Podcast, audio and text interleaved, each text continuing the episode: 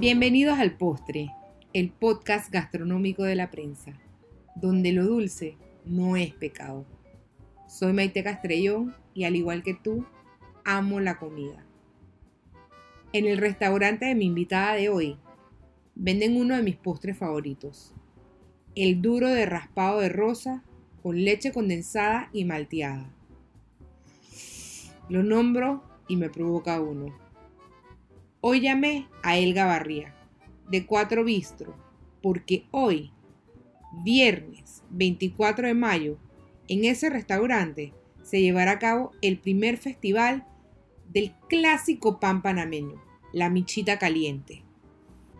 Hola Elga. Hola, ¿cómo estás Maite? Gracias por contestar mi llamada. Bienvenida al Postre, el podcast gastronómico de la prensa. Gracias por la invitación, con mucho gusto.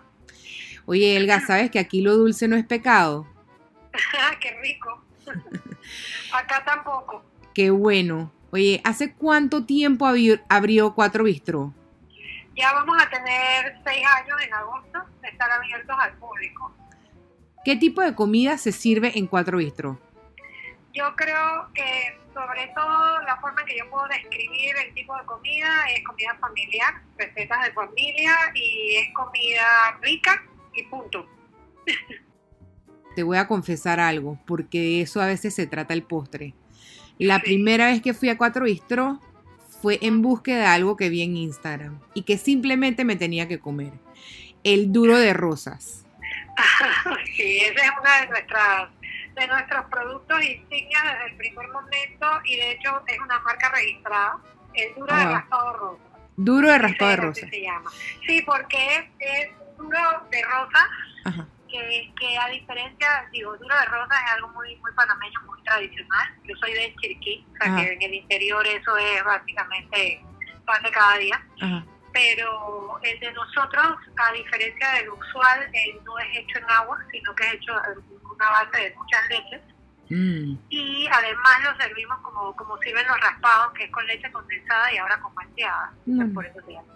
No, no, no, no, no, no, no, ese duro es culpa de alguna de mis libras de más, ¿sabes? Ah, sí, ahora es mi culpa. y no, y, iba y al final me daba tanta pena bajarme tantas veces en esa esquina de Avenida Balboa que ah. mandaba a mi esposo a buscarlo. O sea, era así. Ya estoy tratando de controlarme, Elga. Estoy tratando de controlarme. Pero tampoco abuses. No, no, no, no eso. Que, me acaba de decir que además está hecho a base de leche. Qué miedo. Ah. Oye, ¿y sabes cuántos duros has vendido en estos seis años? La verdad que yo perdí la cuenta y comenzamos poquito a poco y llegué a un punto en el que honestamente no, ni sé, no sé, te, pegaría mentira. Sé que por ejemplo lo mismo pasó con nuestros cakes, eh, que también fue una casi una casualidad y ahora creo que llevamos contado como unos 6.000 cakes eh, desnudos aproximados. Wow, de los, de los que que hacen, porque es que esa es la otra pregunta que te tengo. O sea, tienen un lenguaje tan irreverente, eh, cómo hablan. Cuéntame una cosa, las frases que tienes en las paredes de Cuatro Bistro, ahora que están en las 69, ¿de dónde salen? ¿De dónde sale todo ese idioma que ustedes hablan? Hay, hay muchas fuentes.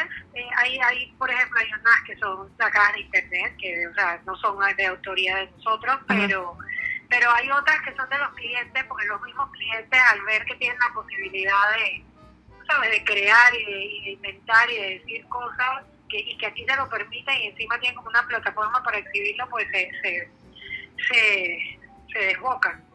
Eh, así que tengo de clientes, hemos hecho concursos de frases con clientes y también tenemos un equipo de creativas que, que es muy bueno y que han entendido que han entendido la intención de, del concepto pues de nosotros ¿no?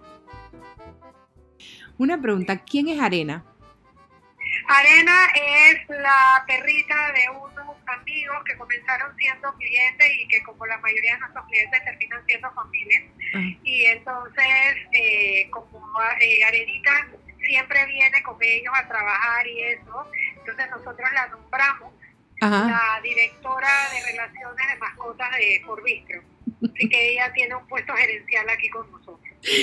Excelente. Últimamente no puede estar tanto tiempo porque como ahora sí es madre, ya es madre de, de, cuatro, entonces tiene, tiene que dedicarle tiempo a la familia. Pues. ah, o sea que son pet friendly. 100% pet friendly. Perfecto.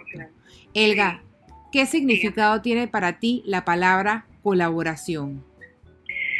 Eh, es el apoyo, es la unión entre varios. Es, es que cuando todos estamos bien, todo anda bien. Entonces, para mí eso es lo que significa colaborar. Y asegurarnos de que todos, de que todos estemos bien. Te has inventado un festival. Yo quiero que tú me lo cuentes todo. No voy a decir más nada que te inventaste un festival. Cuéntame de ese festival. Este festival salió así como la mayoría de nuestras cosas, ¿no? De, conversaciones entre, entre nosotros y entre amigos y entre chistes. Nosotros, desde un inicio, tenemos nuestro propio pan, es nuestro plan, se, hornea fresco todos los días y son recetas de, nosotros. Mi esposo, sus papás tienen panadería en Chiriquí, una panadería que tiene más de 30 años de existir, de oh. Entonces, aprovechando que teníamos esa posibilidad, desde un inicio el pan se ha hecho aquí.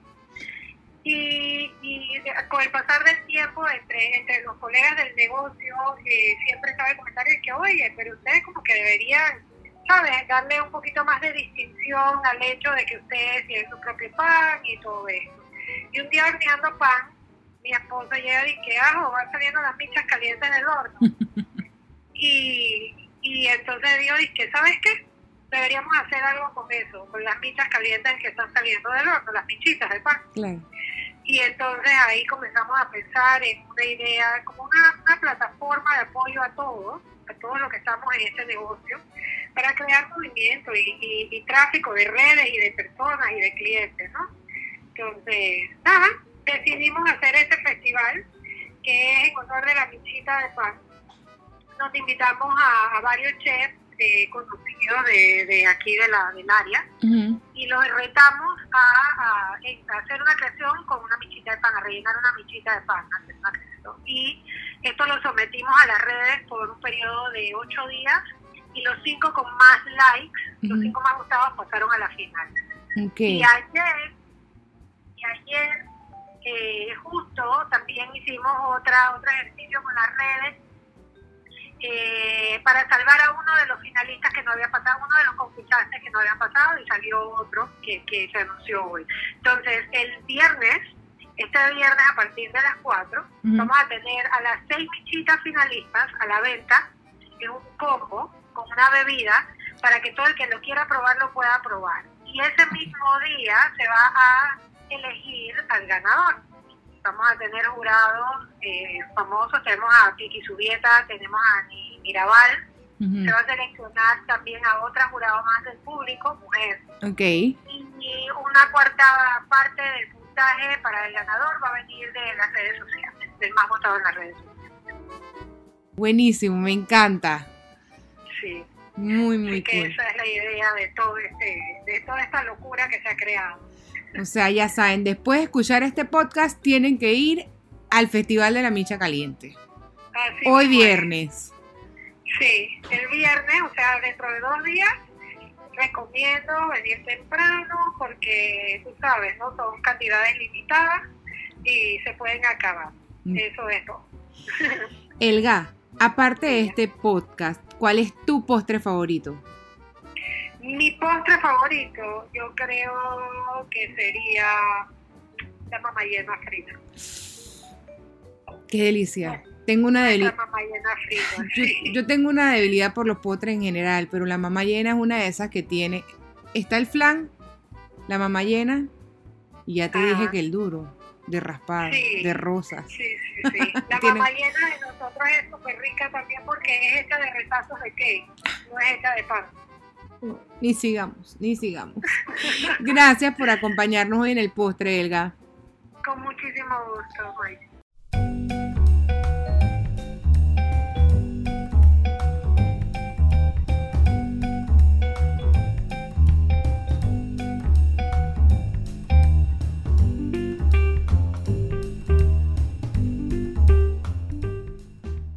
Él no sabe ni hacer huevo frito ni el arroz le sale bien.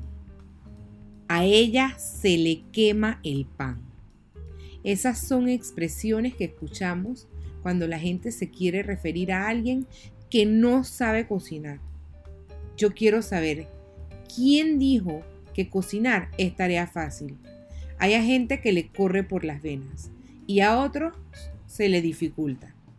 Por los próximos podcasts voy a dar tips de lo que yo considero que es lo básico que todos debemos dominar, cocines o no. Hoy es el primero y será para defenderse en el desayuno.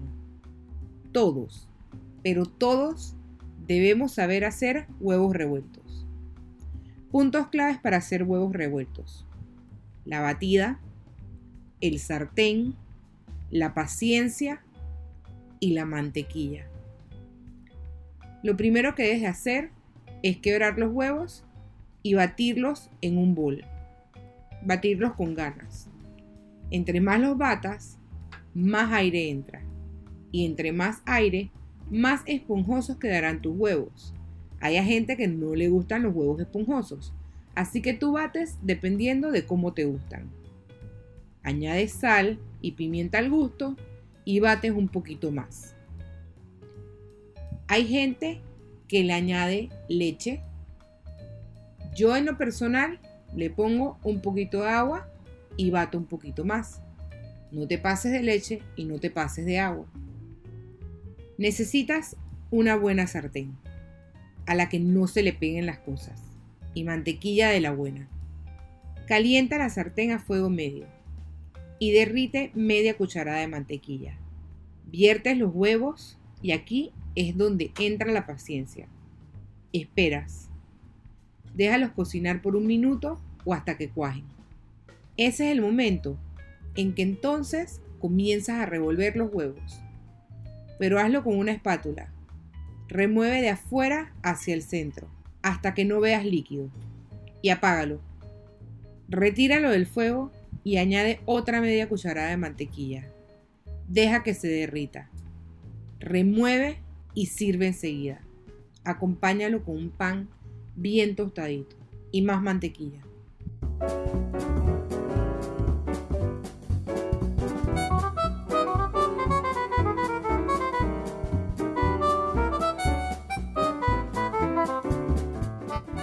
Esto fue todo en esta entrega del postre.